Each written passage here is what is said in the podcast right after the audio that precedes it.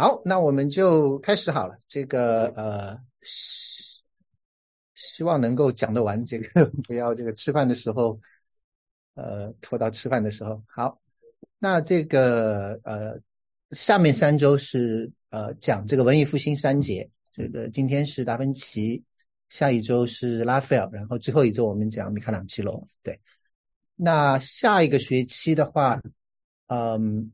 我还在跟王松还有潘鹏商量，所以我们可能会，呃，讲一些名画，讲一些名著，再讲一些呃基督教这个历史上呃很有名的一些推动社会改革的一些的人物。所以这个是我们下个学期的想法。对，所以大家如果有什么建议，可以呃可以跟我们讲。好，好，那我们就正式开始好了。那达芬奇，我想这个嗯。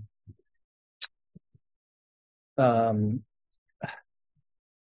，Leonardo 这个 Da Vinci，那他这个名字的意思是，其实是呃呃 Leonardo 的意思，Vinci 是在这个意大利，在这个佛罗伦萨的呃西北部啊一个的小城，所以他的名字的意思就是这个这个分奇城的 Leonardo，所以那个所以我们叫他达芬奇，达芬奇是不对的，达芬奇其实就是是。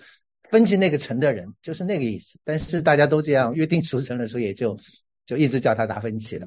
OK，那呃，一四五二年出生的，然后他其实很有意思，是一个非婚生子，就是他的父亲是一个小公务员啊，Piero，然后就跟着 Catalina 就是呃同居吧，就是没有结婚，然后就生下来。私生子，所以这个很有意思。这个世界上，这个很多时候，这些很厉害的人，这个好像都不是非婚生子。那孔子也是，好像也是这个，呀，孔子好像也不是，对。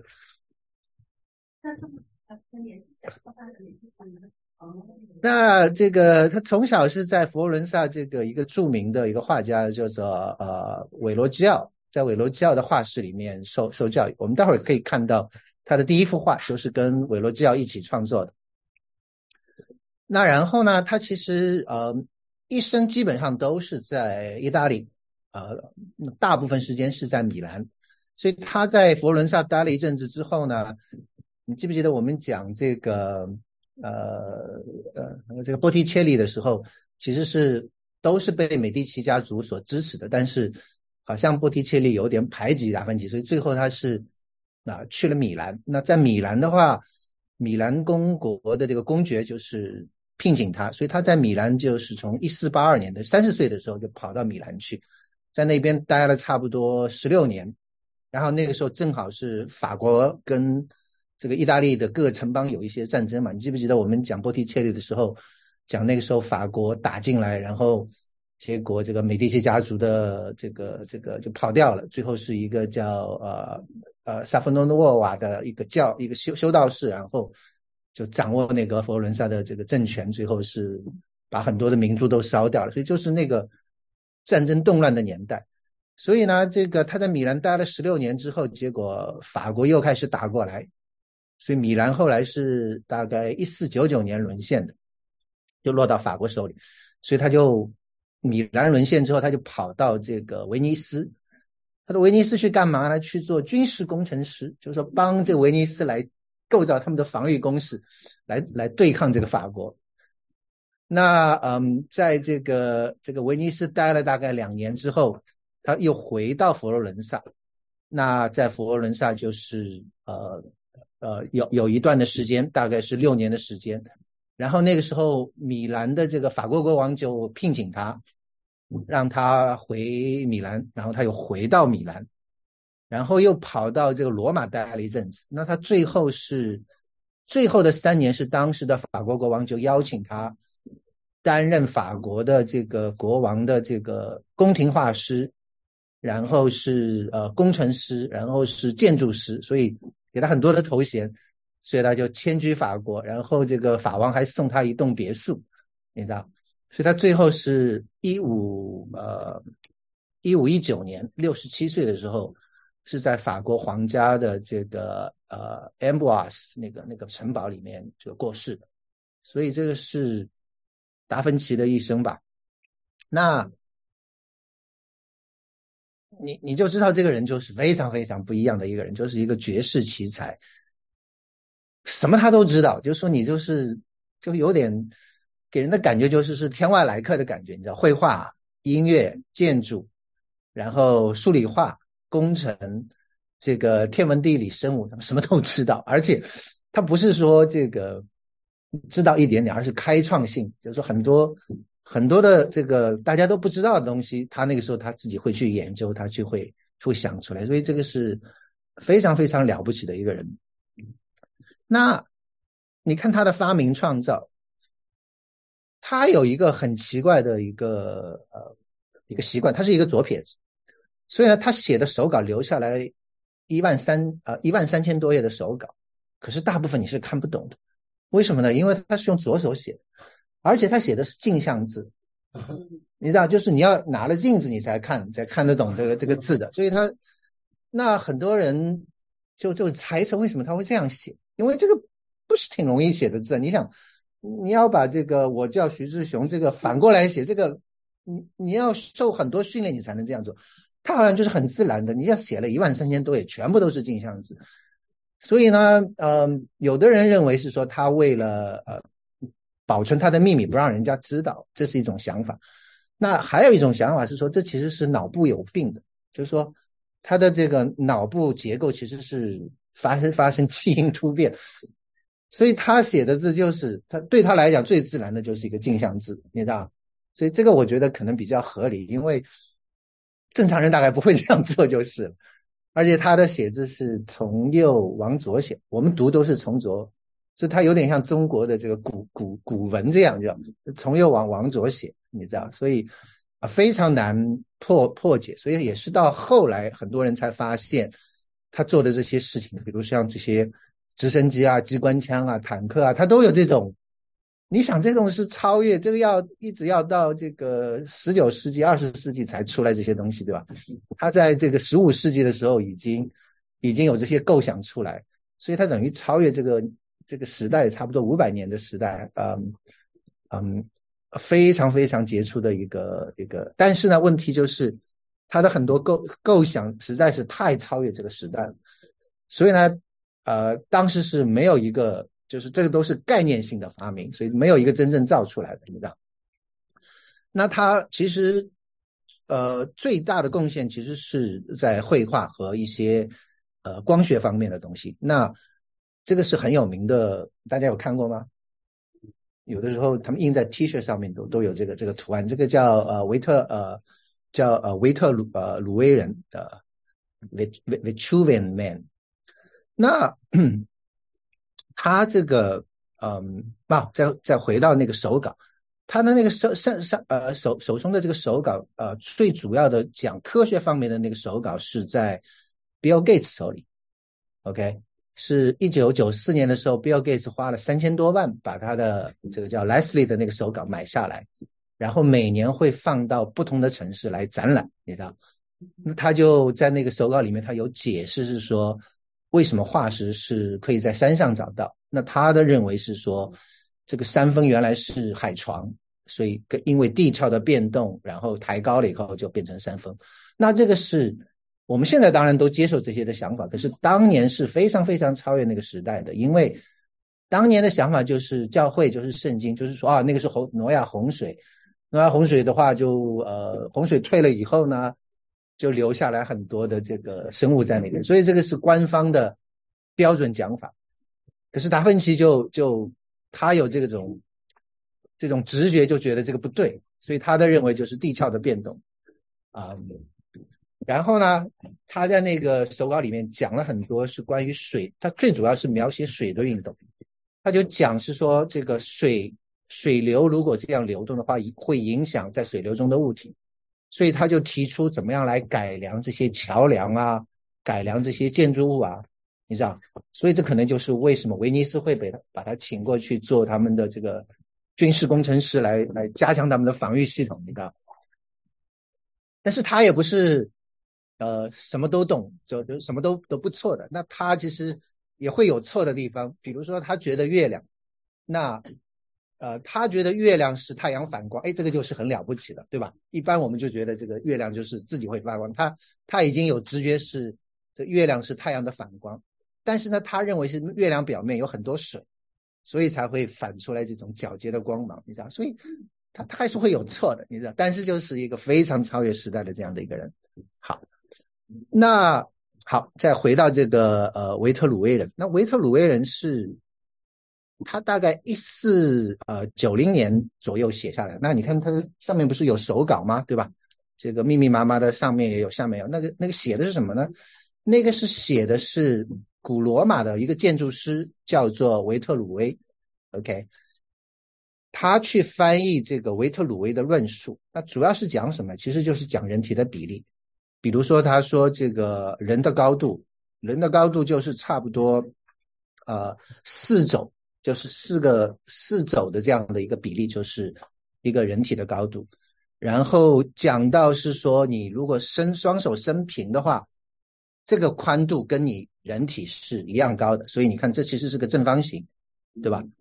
然后呢，如果按从你的肚脐眼，然后到你的这个手张开的地方画一个圆的话，那正好就是人体是在一个圆当中。OK，所以他就是。把这个当时的这个呃维特鲁威的这些的对人体比例的这些东西就就写下来。那写到这边的话，那有什么意义呢？那其实他其实是这个这个其实是呃当时有一个的想法叫做新柏拉图主义。OK，那新柏拉图主义就认为是说这个世界是有两极的。OK，一端是光明，那也就是上帝在那一边。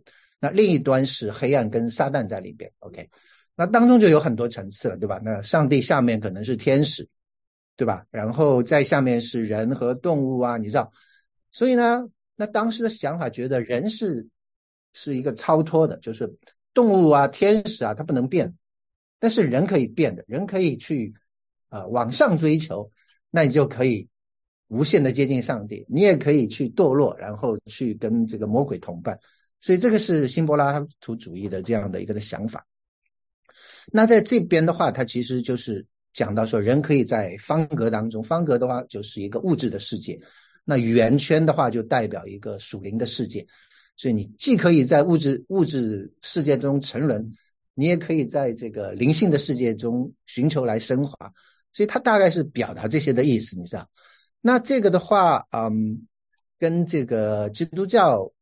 其实是不太一样的。OK，基督教的想法是觉得说人的灵魂是跟上帝有本质的不同，呃，你没有办法真正达到天人合一。你看中国的传统也是讲说啊，有一天我们可以天人合一啊，这好像是一个最高的追求目标。可是，呃呃，新柏柏拉图主也是有这种想法，就是说你如果这个往上追求的话，你可以无限的接近上帝，有一天你就可以成为神，你知道？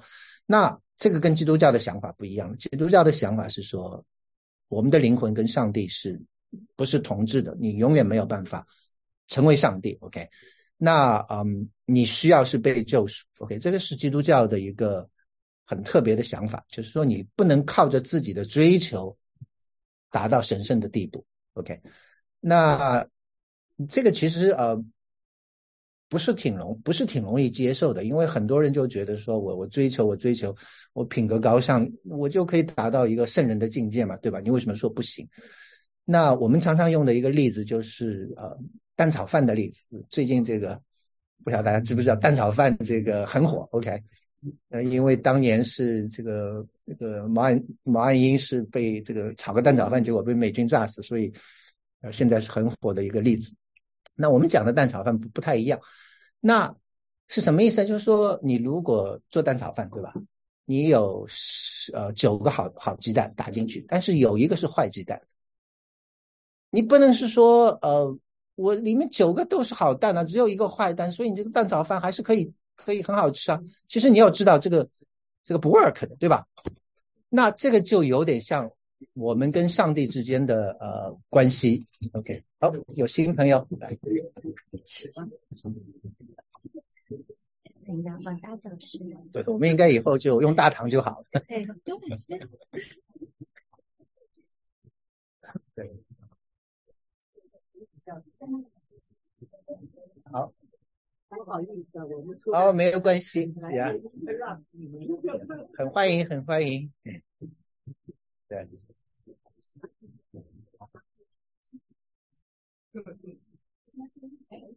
好，对，所以，所以我们我们很多的时候就是我们呃刚接触基督教的时候，我们有的时候我们呃就是呃会想，就说，哎，这个为什么我不能靠着我自己来得救，对吧？就是说，哎，我虽然做了一些不好的事情，可是我也做好事啊，对吧？然后我们我想大部分人都觉得自己还算不错的人，虽然我们也会。说谎啦，然后呃犯一些错啦，可是我大部分时间都是好的，你为什么不能不能上帝就不能接接纳我呢？那这个就是蛋炒饭的原理，就是说虽然你有九个蛋都是好的，可是你有一个蛋是臭的话，这个这个还是不能吃啊。那就说好，那那我一个臭蛋，我再继续打，继续打，我打九十个好蛋进去，那就是九十九个好蛋一个臭蛋，对吧？那你觉得能吃吗？那那就看人了，对吧？那 那像像我像我这种没有那么 sensitive 的话，我觉得还可以可以吃了。可是有的人就不行，对吧？那问题就是上帝就是那个非常敏感，上帝对罪完全没有办法接受。你不能是说，哎呀，我我一辈子就干了一件坏事，可是我别的都是好的。上帝是说，你们要 be perfect，你们要完全像我完全一样，所以这个才是上帝的标准。OK。所以，呃，这个就跟这个呃，我们古人的天人合一啊，跟这个新柏拉图的思想，所以其实我们的想法，基督教的想法是不一样的。OK，好，那再回来，那这个这个新柏拉图主义其实对达芬奇的影响，就是第一，他对美的理解，呃，就是他就认为是说，美其实是善的表现，就说一个你创造一个美好的事物，其实是你呃。对善的一个表现，可以是一个一种的善行，然后另外一个就是对智慧的追求。那因为新柏拉图主义就强调是说，你可以通过你的智慧跟知识，你可不断的追求呃这个上帝的领域，就是追求这些灵界的东西。所以这个其实是对达芬奇是有蛮大的影响。所以我们我们后面会来看，是说他其实有很多的想法，其实是从这个里来的。OK，好。那还有呢，就是他呃。最直接的一个贡献就是他对光的理解。OK，他认为有四种光，一种是漫射光，就是大气中的光，太阳照下来这个叫漫射光；另一种是直射光，好像是太阳就直接照在你的身上。OK，那第三种是反射光，对吧？那第四种是透射光，就是说太阳通过一个透明的一个，比如说你有一个一个薄的纱巾，对吧？那个那个光。跟另外三种光又是不一样的，所以他对光有有有非常深刻的了解，所以他在我们待会儿看到的几幅画里面，抱银鼠的女人，这个这个岩间圣母，这个蒙娜丽莎这些绘画当中，他对光的这些处理，那在绘画史上是永远改变了这个艺术家们对光的感知和在绘画中使用光的这种方式。OK，所以。虽然他有很多很奇妙的构想，什么机关枪啊、直升机啊，这个当时都没有办法实现的，但是他对光的理解是最有影响力的，就是留下来的一个东西。好，好，那我们就看他一些的画。这个就是他跟他的老师叫做韦罗基奥，呃呃呃画的。那这个呃，大部分都是他的老师画的。那这个是其实是画的这个耶稣受洗。OK。这故事大家都知道吧？就是耶稣其实是，呃呃，开始三四岁开始出来服侍，然后他跑到这个施洗约翰这个旁边，这个人就是施洗约翰。OK，那跑到施洗约翰这边，然后施洗约翰就给他呃施洗，施洗的时候，这个天上还有圣灵啊，像鸽子一样啊落下来，落在他的头上，然后上面有一个声音说：“这是我的爱子。”OK，所以这是耶稣是呃受洗的故事。那呃。其实这个对我其实也是有影响的。我为什么会受洗？其实就是因为当年有一个很凶很凶的一个传道人，叫做徐华。徐华是一个医生，然后在他是他他做麻醉科的医生，然后他做到五十几岁的时候就被神呼召，然后他就放弃他的事业，然后就出来全世界的传道。可是呢，这个传道人就是非常不一样，就是一般牧师都是很温和很 nice 的，那这个传道人就是呃讲话就是会。蛮蛮蛮蛮蛮 sharp 的，你知道？那那个时候我刚刚这个进到教会，然后呢，我就觉得也挺有道理的。可是呢，我就觉得不要受洗，为什么？我觉得都是形式主义嘛。啊，这个我就圣经上你用这个心灵跟诚实来敬拜就好了。我就说我就用心灵跟诚实敬拜就好了，不需要受洗。然后就有一次，我就听到这个徐华这个这个医生讲的这个一篇的经文，就是讲耶稣受洗。然后他就他就对下面那帮人讲，他就说：你们你们为什么说你们自己不用受洗？然后连耶稣都自己，耶稣自己都受洗。他说，然后你说你你你信耶稣了，为什么你觉得你可以不受洗？然后我觉得他这个话就是在对我讲，你知道吗？所以后来就老老实实的去受洗了。所以这个是呀，这个是耶稣受洗的这样东西。然后呢，这个里面其实是只有，哎，过掉了，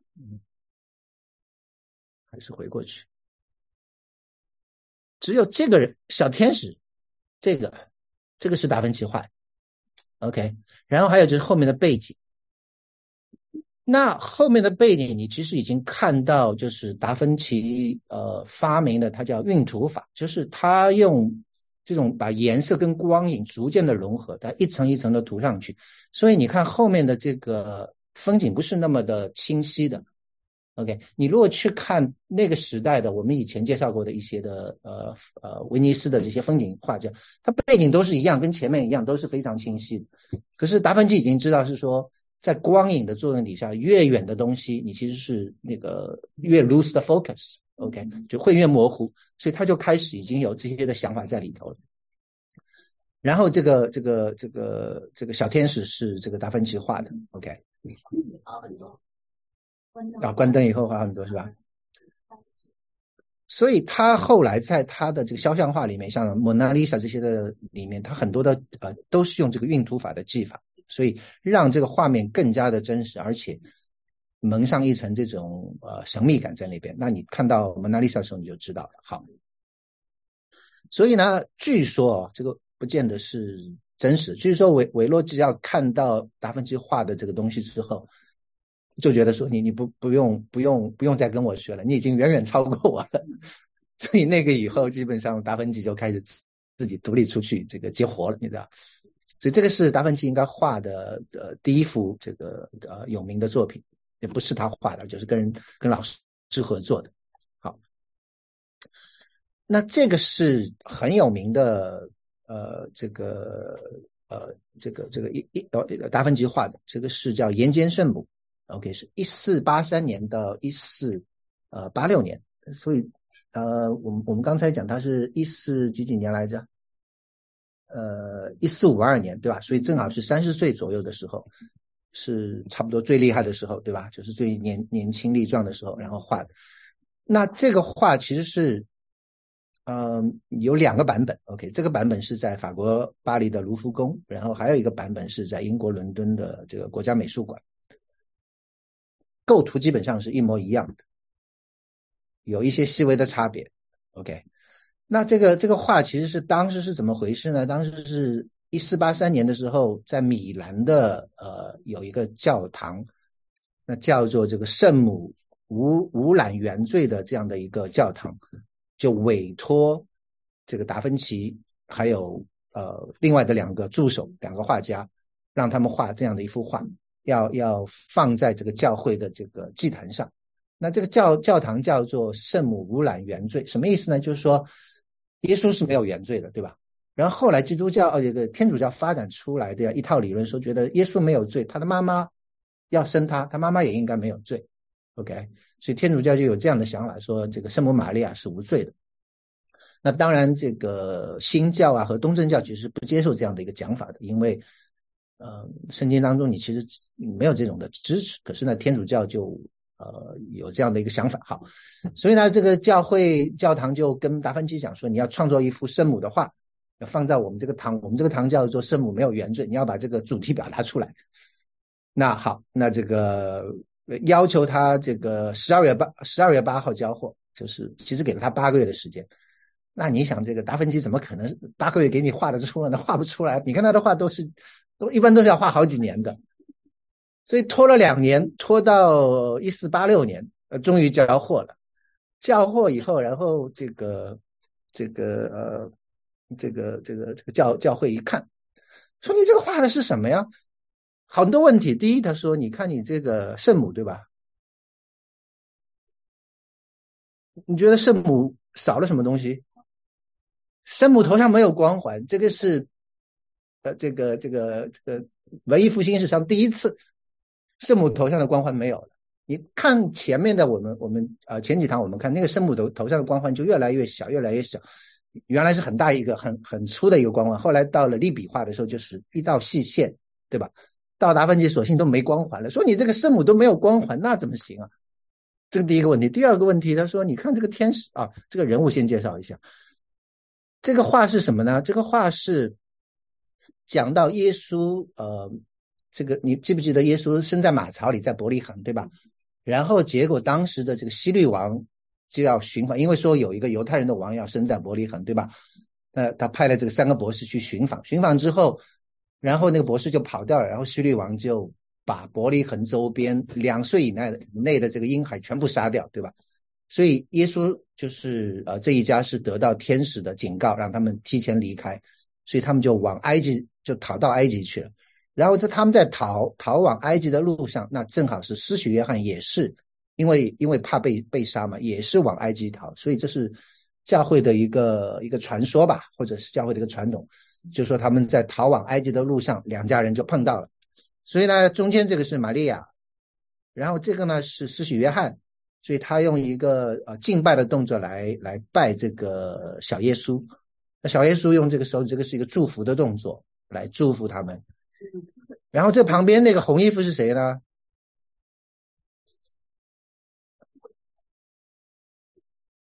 天使，你看有翅膀，看见没有？对啊，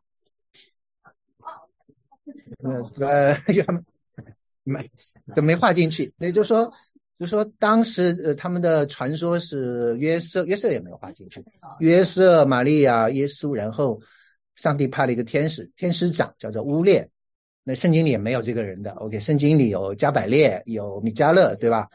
那这个这个其实还有四大天使，还有还有一个天使长叫呃叫就是这个乌列，还有一个叫什么？我想一想，那一下子没想起来啊，没关系。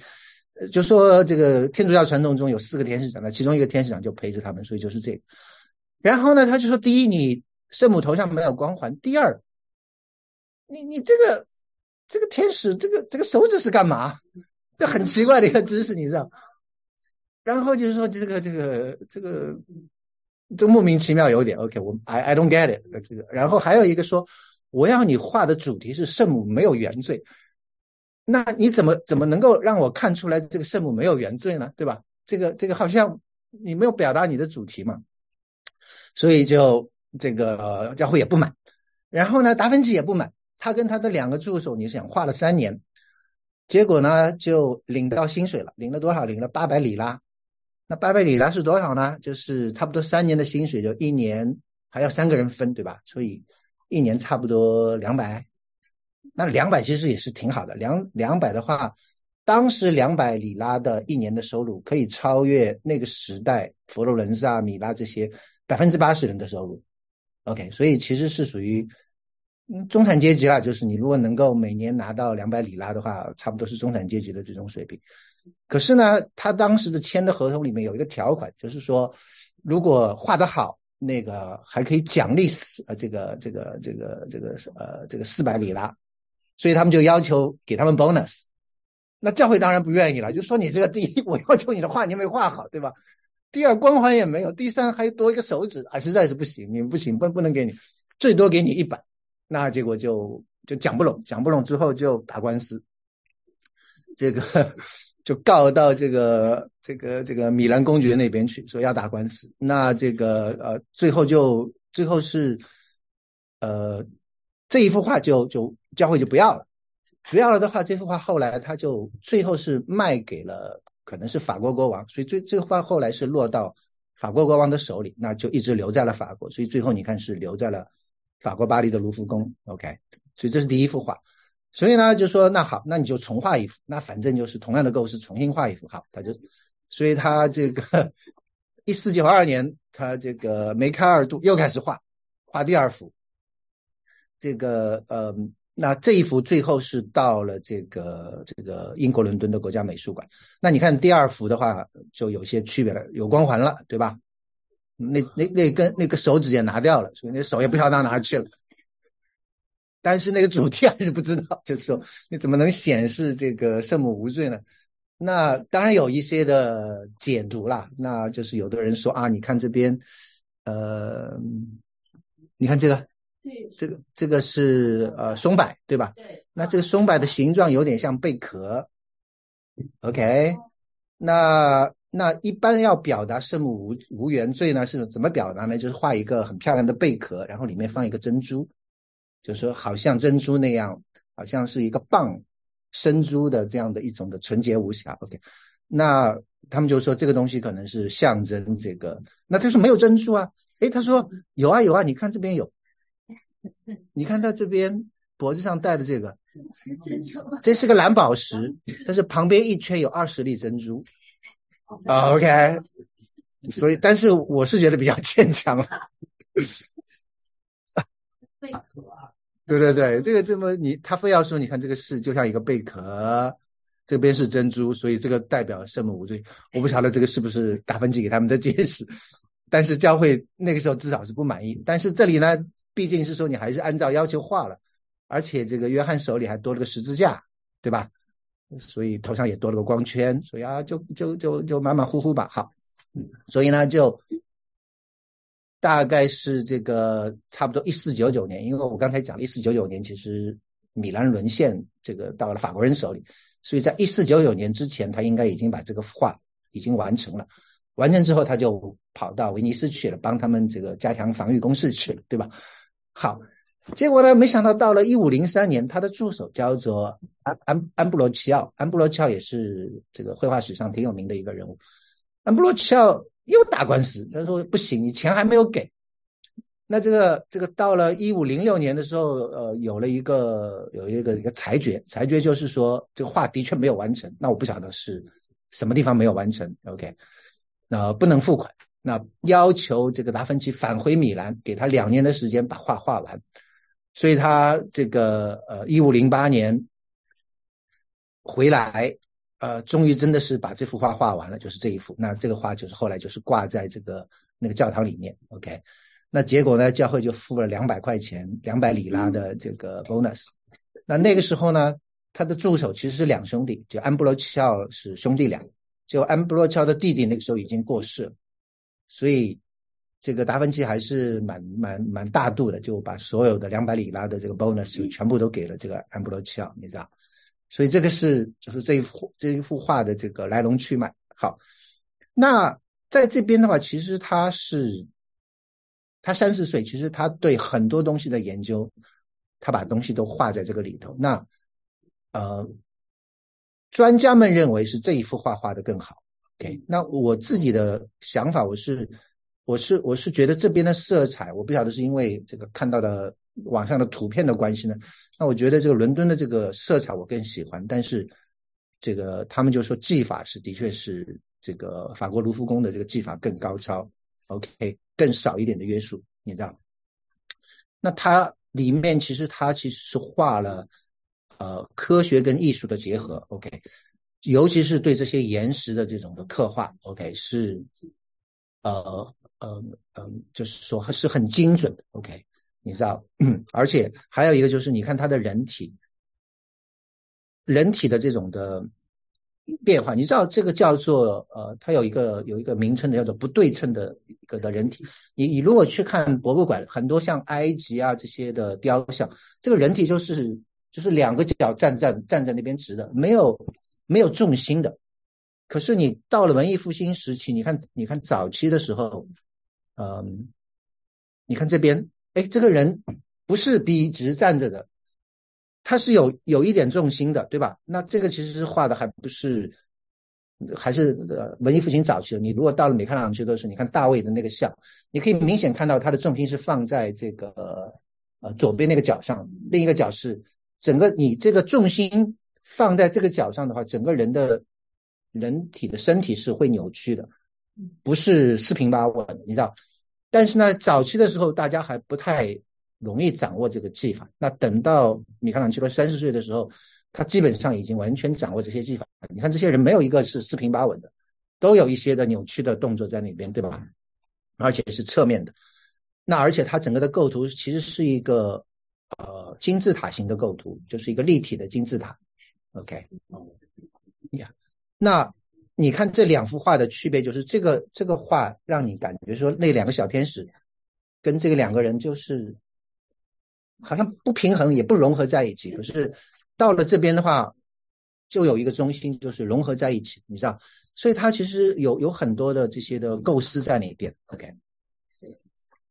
那而且他用这些柔和的呃光线，它其实是虽然圣母头上没有光圈，但是它这个光线是从山洞外面打进来的，就他们是在一个山洞里面，那光线外是从山洞外面打进来的，就是很柔和的，呃落在他的身上。然后你看他对这些植物的这种描绘，那他们这些有研究的人就会给你讲每种植物是什么，然后。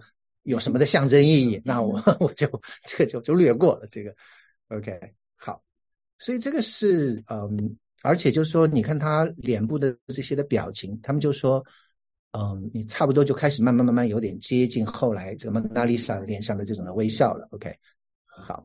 所以这个是嗯呃岩间圣母，那这个是很有名的一幅画。那据说还有一个第三个版本，就是类似的一个版本。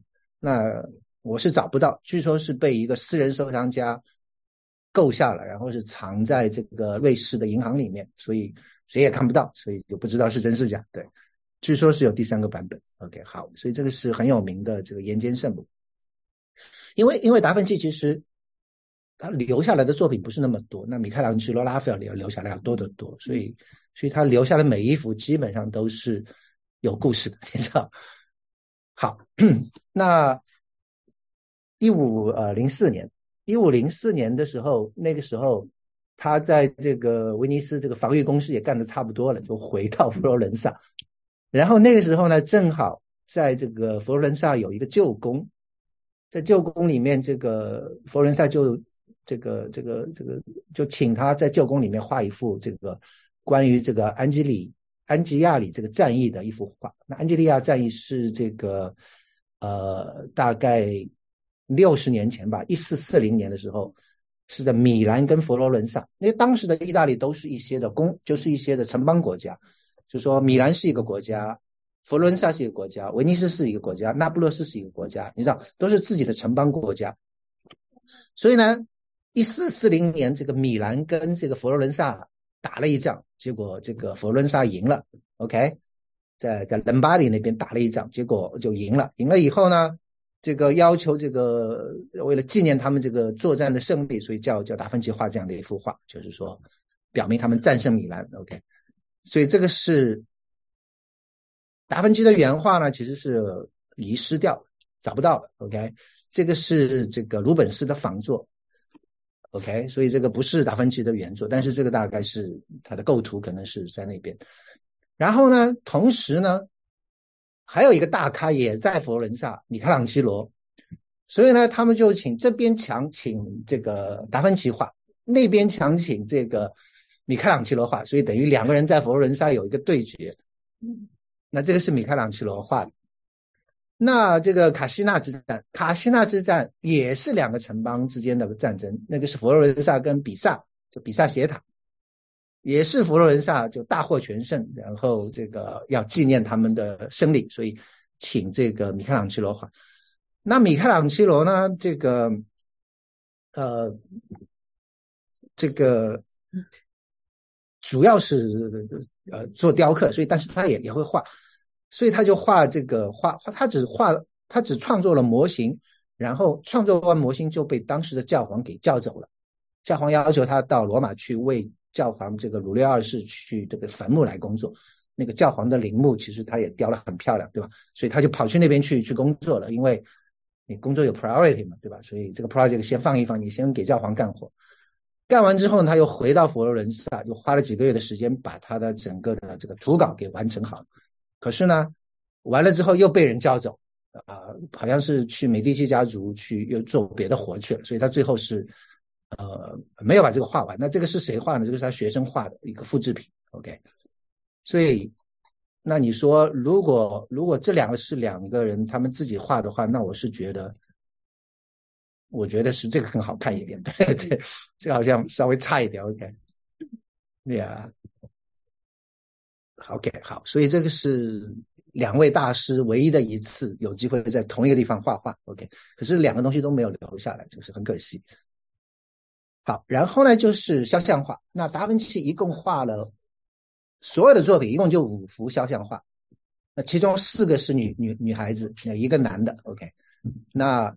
这个这个叫做呃基内维拉班奇，那这个人是谁呢？是佛伦萨呃一位贵族的女儿。OK，那当时是以美貌跟智慧而著称的，所以就请这个达芬奇为她作画。所以达呃这个时候达芬奇是二十二岁，OK，很年很年轻的时候。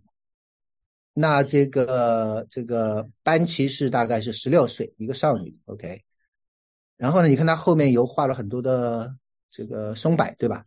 那在意大利，这个其实就是 juniper，juniper 就是跟这个呃呃吉内维拉是同音字，所以他就用了一个谐音梗，OK，就是画在这个上面，就是他的名字。然后呢，他这个画的背面其实还有一行字，就是 beauty adorns virtue，什么意思呢？就是说你的美貌可以让你的啊，你的美貌可以让你的这个美德，让你的品德更加增色，就是说。呃，就是它兼具的美貌跟呃这个这个这个品格吧，所以就是呃就画了这样的一个东西。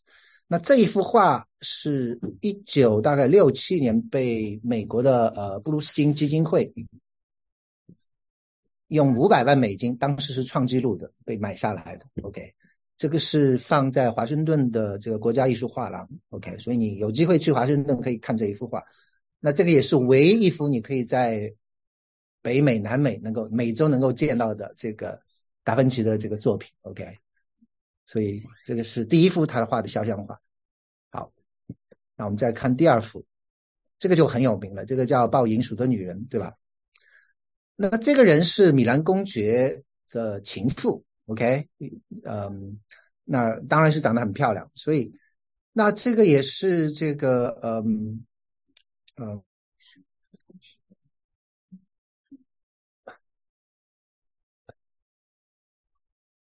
豹的这个这个银鼠呢，有没有叫雕？但是呢，其实其实这个东西，呃，现实生活中是没有这么大的。OK，所以他创造的是一个，他创造的是一个一个神话中的生物。OK，其实是不存在这样的一个东西的。OK。然后达芬奇自己写，因为他有很多的笔记嘛，他就写，他说这个这个这个雕这个银鼠呢，他说非常的节制，呃，从不一日多食，他很有节制的，就是不会吃胖的，OK，一天就吃一顿，而且呢非常爱干净，他宁愿被猎人捕获，他也不愿意躲进这个洞穴里面，因为洞穴里面太脏了，所以他要保持他的纯洁，OK，所以这个东西其实就是象征这个。啊，这个女孩子的这个圣洁啊，这种东西，对吧？节制跟纯洁，所以是有这样的一个东西。那当时这个画的特别的地方就在于说，当时很少有人画成这么极端的明暗对比。那你以后到了这个巴洛克时代，什么卡拉瓦乔啊画的时候，就是光暗明线，就是对比特别强烈。那当时是没有这样画法。然后达芬奇就你看他后面的背景完全是漆黑一片，对吧？所以这个是呃很少见的。然后让所有的他，而且是用一种，嗯，就是他对阴影的处理，让你感觉是说是很很 subtle，就是很很不容易察觉的。然后就保持所有的这些的脸部的这种特征跟轮廓，你知道？那这个达芬奇就是在这边的阴影处理，就他们就认为就做的非常的好。OK 好。那这一幅这一幅画的话，他就说它的光线的这种的设计，就是精准到一个地步，你其实可以计算出这个光源是在什么地方，就是根根据它的这个投投下来的这些的这种光影的这样的一些的呃呃，你如果用一个方法去计算的话，你大概可以知道这个光源离这个这个模特大概有多远，你都可以计算出来。OK，所以这个是呃科学跟艺术的杰作了，对。那这幅画呢是呃，在波兰，波兰一个地方叫克克拉克夫恰尔托雷斯基博物馆。那这个恰尔托雷斯基是波兰的一个王子，所以他在一七九六年的时候就把这幅画给收购下来了，所以就一直留在这个恰尔托雷斯基的这个家族手里。那到二战的时候呢，的一九三九年，你就知道，呃，这个德国是闪电战就攻占这个波兰，对吧？就攻占波兰以后，就他们本来是这个呃恰尔托雷斯基要他们这个家族要把这幅画要转移的。结果转移的过程当中就被纳粹发现了，所以就被呃纳粹给没收，没收以后就送到柏林的这个一个博物馆。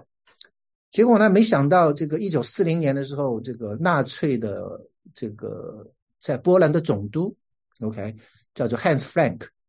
那 Frank 对这个艺术又特别喜喜欢，所以这个波兰总督有一次就回柏林就看到这一幅啊，他说：“哎，不对啊，这是我们我们波兰的这个画。”所以这个他就说不行，要要要送回到我的管辖地。这个，所以最后这个幅画就又送回到这个这个这个纳粹的这个汉这这 Hans Frank 的办公室，就挂在他的办公室里。那等到二战快结束的时候呢，这个盟军就在这个 Frank 的在德国巴伐利亚的别墅里面就发现这一幅画。就当时德国战败，然后这个这个波兰总督估计带着这个画就逃，你知道。然后没想到，这德国也被占领。占领之后，他们就收这个 Frank 的这个在巴伐利亚的这个别墅，就收到了这幅画。所以，一九四六年的时候，这个盟军就把它归还给波兰。所以，这个是呃一九四六年的时候他们归还这幅画的这样一个黑白的照片。所以你可以看到，对吧？就是这一幅。所以今天这个画还留在这个查尔托雷斯基的这个博物馆，在波兰。OK，那。这个画很有名的原因，是因为 在二零零四年，波兰拍了一个片子，叫做他的其实中文名字叫《盗走达芬奇》，那英文名字就叫 Vinci，就是就是讲这幅画，就说呃讲讲当年是说这幅画拿到日本去展览，然后呢回国途中，然后就有这种艺术大盗要窃取这个这个画，然后他有一个 buddy，他的一个 buddy 呢也做了警察，本来是跟他一起。做这个盗窃生意的，然后呢，后来，后来这个这个，就是说两个人被抓之后呢，结果这个主人公就是为这个他的 buddy 就顶罪，顶罪之后他就去坐牢，然后他的 buddy 呢就就无罪释放了，因为他说不是他干的，然后他最后就混到这个警察局变了一个警察，所以他牢里放出来之后，就有有有人就要要跟他讲说你要窃取这一幅的这报银鼠的人。然后他的那个在警察局这个当警察的这个 buddy 呢，就就觉得说这个是波兰的名画，可是另一方面他又又不好意思拒绝他的朋友，因为他的朋友是为他顶罪进了监狱嘛，所以他等于是在两难之中。那最后呢，就是讲他就找了一个一个一个画画这个伪作的一个大大师，然后就创作了两幅大概是呃这样的一个伪作，然后就是讲这样的一个故事，最后是怎么样？又保持了友情，又把这个名画留在了波兰，你知道是挺挺好看的一个一个故事。嗯，有中文的，应该有中文的这个字幕的，好像大家可以去搜一下。它中文叫做《盗走达芬奇》，很好看的一个电影。对，好，所以这个是抱银鼠的女人。那第三幅叫做《美丽的费隆尼耶夫人》，那这个名字是起起错的。如果你去看呃卢浮宫的话，它其实就是说。呃，an unknown woman 就是不知名的女人，所以这个人是谁其实是没有一个定论。OK，哎呀，那这个是那这幅画被认为是现代肖像画的开创者之一。OK，那它呈现的是外貌的这个呃这个模特的外貌跟他的这个内心，你知道，他这个你看他画的模特这个都是在好像在思索着什么东西，对吧？你看这个也是。然后这个这个也是对吧？好像就是那他的想法就是说，达芬奇认为就是说，你画人最高的艺术是什么？最高的艺术是说，你能够通过他的这些的呃形体、他的表情，把他的内心活动给表达出来。OK，他觉得这个才是最高的艺术艺术呃呃准则。OK，好，那这个嗯。那是第三幅，那第四幅就是最有名的蒙娜丽莎，对吧？那蒙娜丽莎的意思是什么？就是嗯嗯呃，丽莎夫人的意思，蒙娜就是 Madame 的意思，OK？所以蒙娜丽莎就是 Madame Lisa，就是丽莎夫人的意思，OK？那这个人是佛罗伦萨一个富商的呃一个妻子，所以一五零三年到一五零六年正好这个。呃，这个达芬奇回到这个佛罗伦萨，对吧？他威尼斯干完，呃，正好回到这个佛罗伦萨，然后就画了这一幅的画。那这个是他自己也认为是他的一个杰作，那也是后来也是很非常有名。你你记得我讲他最后三年他是被法王邀请，就跑到法国去住嘛？他身边唯一带的一幅画就是这一幅，就是蒙娜丽莎。所以后来他死了之后，这一幅画就留给他的助手沙莱。那萨莱最后就把这幅画卖给了这个呃法国国王，所以后来就一直留在了法国，所以今天也是在这个卢浮宫。OK，那那蒙娜丽莎为什么这么有名呢？那就是因为有一连串的故事，就是在一九一一年的时候，呃，当时在卢浮宫里面有一个油漆匠，那油漆匠就是他那一天正好是星期天，然后呢，这个卢浮宫正好是星期一是闭馆，星期二才开放。然后他就趁着这个星期一闭馆，他就把这个蒙娜丽莎给给盗走了。OK，就藏在大衣里面，然后就离开了博物馆。那第二天是星期一，是休馆，所以谁也没没没发现。那等到第二天发现的时候，结果这个警方就等于罗浮宫一周的休馆，就是要调查到底是怎么回事，就一直查不出来，甚至连连毕加索好像都有被牵连进去。因为警方认为可能是毕加索的一个朋友干的，OK，所以连毕加索都被请到警察局去问话，你知道？那但是就是啊，一直问不出来到底是怎么回事。所以两年之后，到了一九一三年，那这个这个油漆匠就觉得是说安全了，已经两年过去了嘛，所以呢，他就要把这幅蒙娜丽莎，他要卖给这个佛罗伦萨最有名的这个乌菲兹美术馆。所以说，我这边有蒙娜丽莎，哎呀，你们要不要？那你想就就马上就被警察找到了，对吧？就被警方逮捕。OK，那逮捕之后呢，他他就说，呃，他就给出一个理由，他就说，这个蒙娜丽莎是达芬奇画的，这个是我们意大利人，这是意大利的国宝，怎么可以落到法国手里呢？结果哇，这样的话就被报道出来，结果就引起这个全意大利全民的同情，就说，哎呀，太对了，就是应该留在我们意大利。所以这个最后就是意大利就是呃判了这个油漆匠大概六个月的徒刑，就把他放走了，就知道。但这画最后还是还给了法国，还是留在卢浮宫。好，然后我们讲这幅画的特点。第一，你看到的是它的背景，背景我就讲了，它用的是晕涂法，所以它就是视这个视视这个视野没有那么那么清晰，就是开始有一些模糊，对吧？还有一个很特别的地方就是。它的左边跟右边，它是不对称的。左边的地平线大概是在这边，这是一条河，对吧？右边的河在上面，所以这两个不是一个连贯的。所以这个就是讲到是说，你看这一幅画的时候，人的视视视线看看东西的话，它有一个，他就说他要拿到背景的东西，他可以才把这个东西稳定下来。可是这个就造成一种不稳定感，所以。看的时候就是你看久了，你会觉得有点飘忽不定。到底是因为你从这边从左往右看的时候，你的视视角是在上面的，你看到下面的河，对吧？可是你流流到移动到右边的话，你发现你的视视野视线又跟这个河又平行了，所以你就觉得，哎，这个怎么怎么会是这样？你知道？所以就给你一种飘忽不定的感觉，就有一种神秘感。这个是第一个。然后呢，这个嗯，它的这个。他们去研究他画这个他的这个这个眼睛，对吧？尤其是像眼角，然后他就说这个这个眼袋这个地方，差不多他画了四十层，一层一层的涂上去。你知道，就就是你看没有很分明的这种的棱角的，没有很分明的线条的，就是慢慢慢慢过渡过去，他就画了四十层。所以这就是为什么这幅画你看画了多久？画了三年，你知道，他就是他真的就是慢慢画，慢慢画。OK，还有就是你看到他的这个微笑，似有似无，对吧？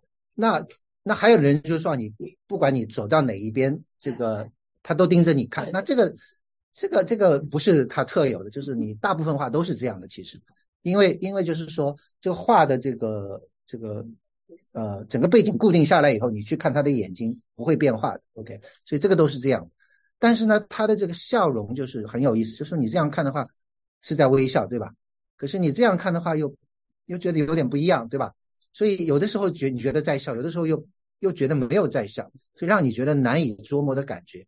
那这个东西一直到二零零零年才被哈佛的一个神经生物学家叫做玛格丽特·利文斯顿做了一个研究，然后他就解开了这个秘密。他就说为什么让你感到似笑非笑的感觉？他就说因为你人看东西，你是有两个视野，一个是中心视野，那中心视野的话。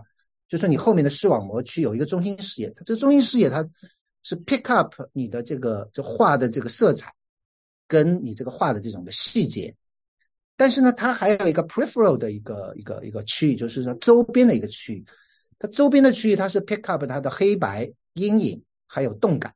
OK，所以当你他说眼睛看在这个这个达芬奇的，你盯着他的眼睛的时候，你就觉得他怎么样在微笑。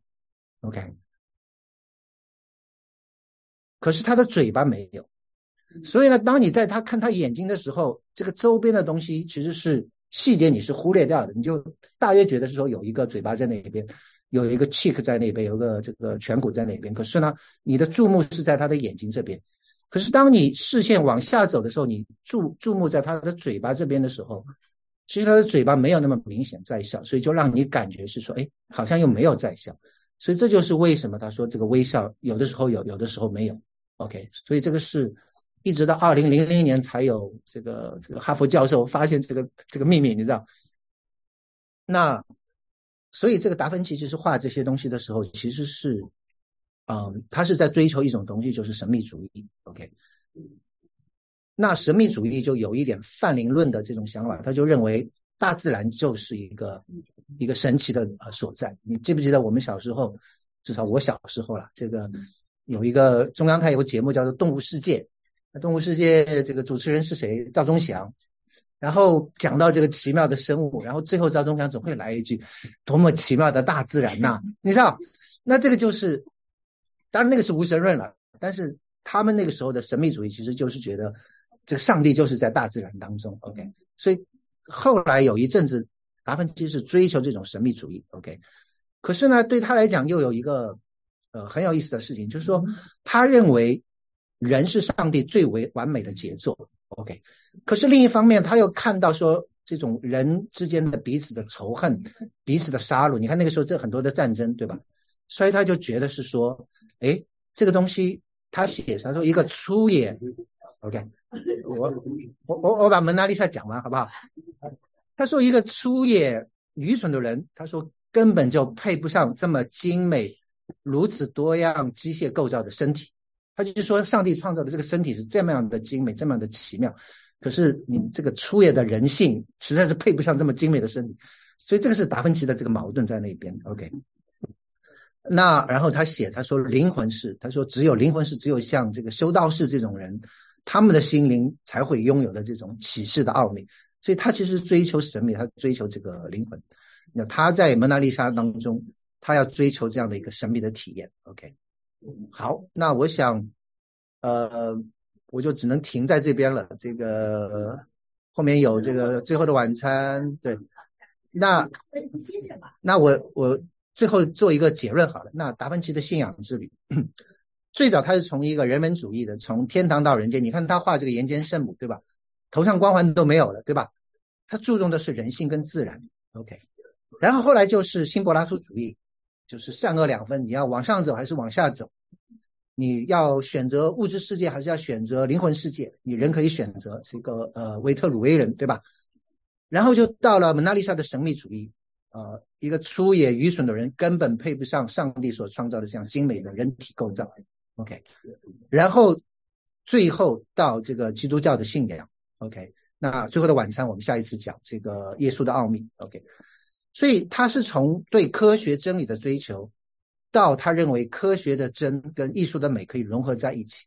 然后到一个追求神秘之美，有些东西是是超越着艺术跟科学的，OK，很神秘的东西。那最后到这个基督的奥秘，这个是他一生的信仰之旅。所以他最后的遗嘱是，他说他的葬礼要全套的天主教仪式，所以他后来是就是完全是就是回到基督教的这样的一个的想法里面去。所以这个是。呃，绝世奇才达芬奇一生的信仰之旅。对，好，那我们就停在这边，谢谢大家。